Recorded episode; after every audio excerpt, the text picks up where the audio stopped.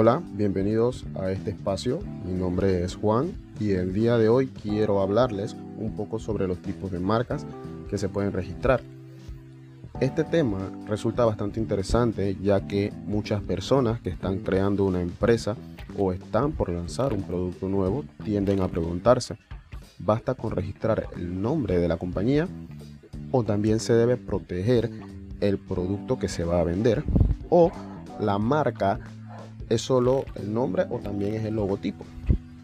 Pues bien, existen diferentes tipos de marcas que se pueden registrar. A continuación les estaré mencionando las más comunes. Marcas con nombre, palabras, letras y números. Para empezar podemos mencionar que se pueden registrar como marca cualquier palabra o combinación de palabras, ya sean aquellas que denominan un producto o servicio como un nombre comercial. Aquí se admiten tanto nombres propios como seudónimos y también nombres inventados y de fantasía.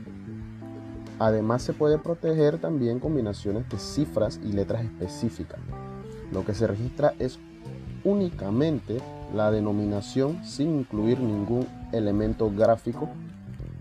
Así que se recomienda registrar una marca denominativa si únicamente se quiere proteger el nombre o un eslogan concreto, pero sin incluir la parte visual.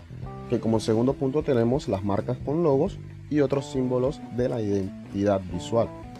A través de la marca figurativa se puede registrar cualquier elemento exclusivamente gráfico o que combine gráficos de aspectos verbales. Así podemos proteger el logo o cualquier símbolo de ilustración que represente visualmente nuestra marca.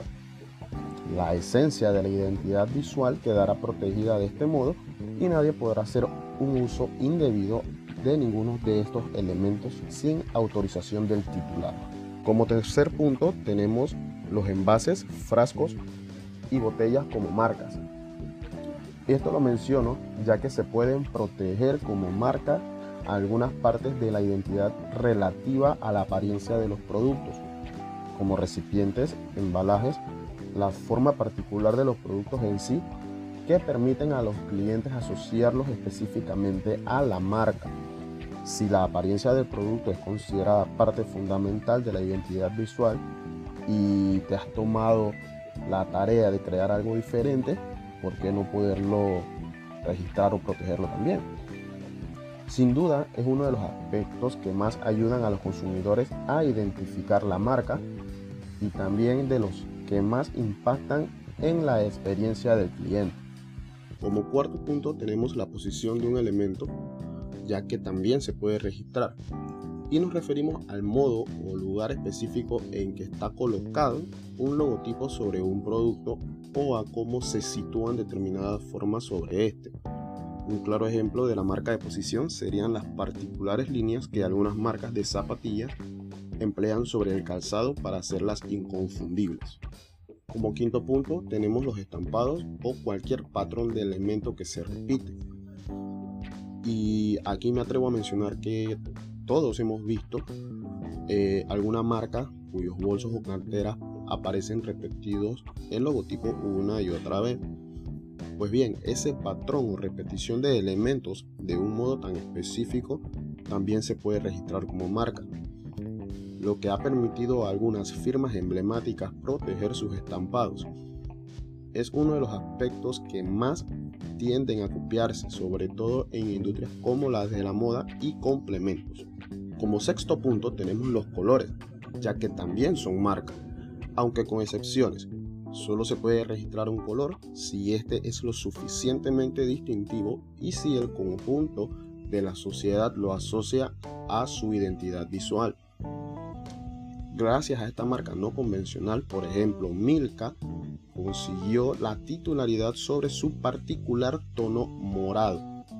Además, es posible también registrar una combinación de colores. Un claro ejemplo sería el azulgrana registrado por el Fútbol Club Barcelona.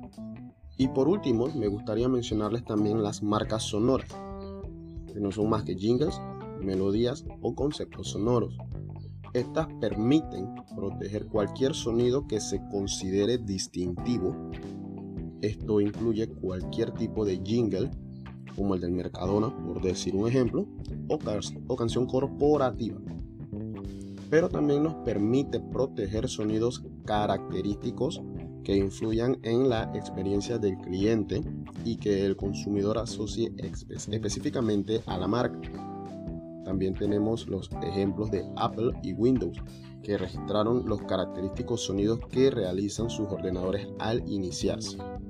Y pues bien, como pudimos ver, existen numerosas fórmulas para proteger la marca. Los diferentes tipos de marcas que se pueden registrar son casi tan variados como el número de marcas que existen en el mercado. Espero les haya gustado mi intervención en el día de hoy. No olviden darle me gusta y dirigirse a las sesiones de los comentarios. Cualquier tipo de recomendación es agradecida y espero que tenga una excelente tarde.